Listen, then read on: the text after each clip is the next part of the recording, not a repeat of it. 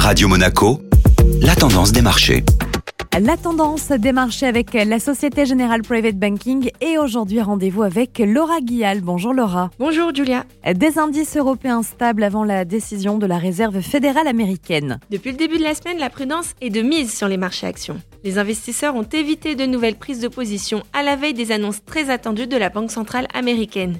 Aujourd'hui, la Réserve fédérale devrait à nouveau relever ses taux pour contrer l'inflation. Dans l'attente, l'indice des 600 valeurs européennes a clôturé la séance à l'équilibre. Et la saison des résultats bat son plein, un secteur fait parler de lui. Tout à fait, suite à l'abaissement des objectifs annuels et trimestriels de la société de distribution américaine Walmart, c'est le secteur tout entier qui est entraîné par sa chute. Le titre Walmart perdait près de 9% à la clôture européenne et au niveau européen, l'indice Stock 600 de la distribution accuse la plus forte baisse sectorielle avec un recul de 4,2%. Pour cause, la flambée des prix de l'alimentaire et du pétrole qui force les consommateurs à réduire leurs dépenses. Bonne journée à tous. Société Générale Private Banking Monaco vous a présenté la tendance des marchés.